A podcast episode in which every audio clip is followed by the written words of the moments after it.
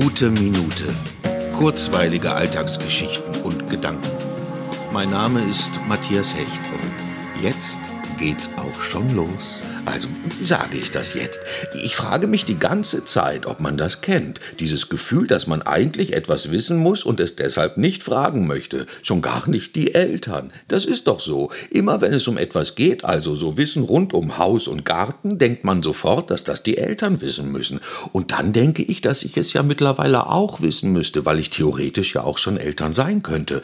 Und ich frage mich dann, woher das kommt, dieses typische Elternwissen. Und warum ich nicht behaupten kann, es auch zu haben. Das sind so Sachen wie Hausmittel, Back- und Kochtipps oder was man anziehen muss bei dem Wetter oder Notfallmaßnahmen bei einer plötzlichen Wunde.